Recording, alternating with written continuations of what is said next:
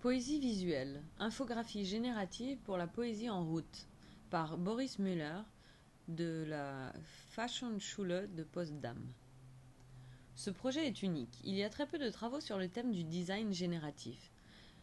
Poésie visuelle génère des représentations visuelles abstraites pour la poésie.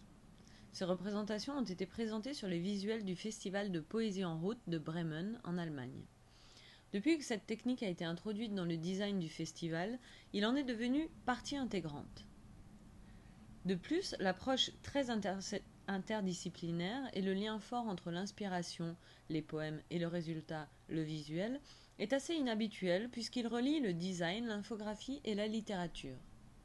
Les perspectives d'images générées par ordinateur sont étendues à une communauté plus large, en majorité encore très analogue. Alors que le concept de base de poésie visuelle reste toujours le même, les stratégies évoluent chaque année. La version de 2003 s'appuyait sur le concept d'une machine à dessiner contrôlée par les séquences de lettres du poème. En 2005, le texte était utilisé pour générer des formes organiques à la manière d'un arbre. En 2006, le visuel ressemblait à une visualisation de l'information. Au niveau du design, le but de poésie visuelle est de placer au centre de l'identité de groupe une idée spécifique et non pas une forme spécifique.